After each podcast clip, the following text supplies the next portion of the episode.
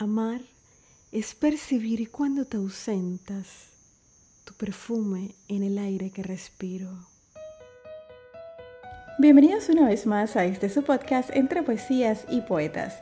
Mi nombre es Priscila Gómez y estaré compartiendo contigo un espacio para disfrutar poesía en español de todos los tiempos. Recuerda seguirme en las redes sociales como arroba entre poesías y poetas y también visitar la página web www.entrepoesiasypoetas.com. Déjame tus comentarios y si te gusta este contenido, compártelo para que el podcast llegue a más personas.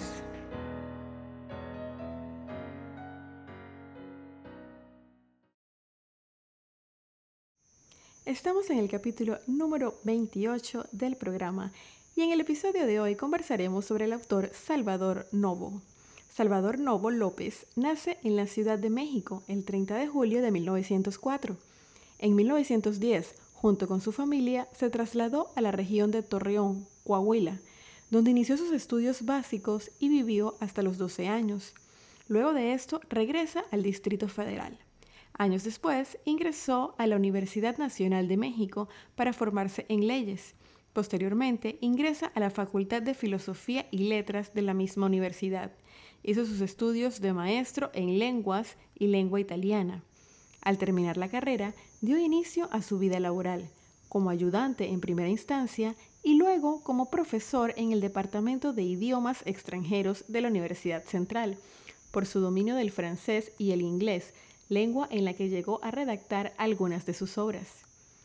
En el año 1925 fue nombrado jefe del departamento editorial de la Secretaría de Educación Pública y publica su primer volumen de versos, 20 poemas. En 1927, junto con Xavier Villaurrutia, fundó el Teatro Experimental Ulises y la revista Contemporáneos en 1928.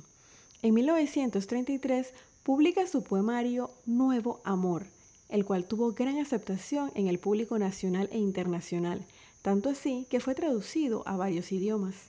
En 1944 participa como socio en una agencia de publicidad. También en su faceta de periodista y escritor participó en el cine, la radio y la televisión.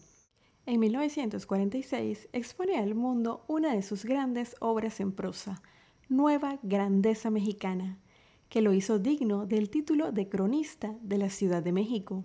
En 1947 colaboró con Carlos Chávez en el lanzamiento del Instituto Nacional de Bellas Artes, motivo por el cual escribió algunas obras teatrales. El 12 de junio de 1952 fue elegido miembro de la Academia Mexicana de la Lengua. En 1953 inaugura su propio teatro, llamado La Capilla. Entre los años 1956 y 1957 transmitió por televisión las obras de teatro que había puesto en los programas de telecomedia. A partir de 1965, la redacción de sus obras se concretó en la historia de México. Particularmente, mostró interés en los estudios prehispánicos. En 1967 ganó el Premio Nacional de Lingüística y Literatura y un año más tarde la calle donde vivía fue rebautizada con su nombre. En 1969 sufrió dos infartos y se dedicó a escribir desde la comodidad de su hogar. Tuvo intenciones de escribir una autobiografía, pero murió antes, el 13 de enero de 1974. Durante su vida publicó más de 20 libros de poesía. Es un poeta por excelencia. En el episodio de hoy declamaré para ustedes su poema amor.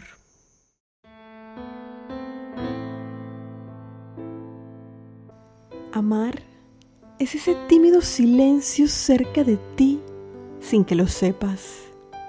Y recordar tu voz cuando te marchas y sentir el calor de tu saludo. Amar es aguardarte como si fueras parte del ocaso, ni antes ni después para que estemos solos entre los juegos y los cuentos sobre la tierra seca. Amar es percibir cuando te ausentas, tu perfume en el aire que respiro y contemplar la estrella en que te alejas, cuando cierro la puerta de la noche.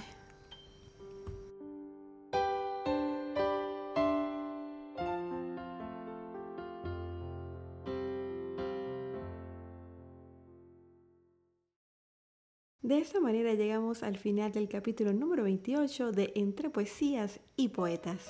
Recuerda suscribirte en tu plataforma de podcast favorita para que te lleguen las notificaciones y no te pierdas los nuevos capítulos.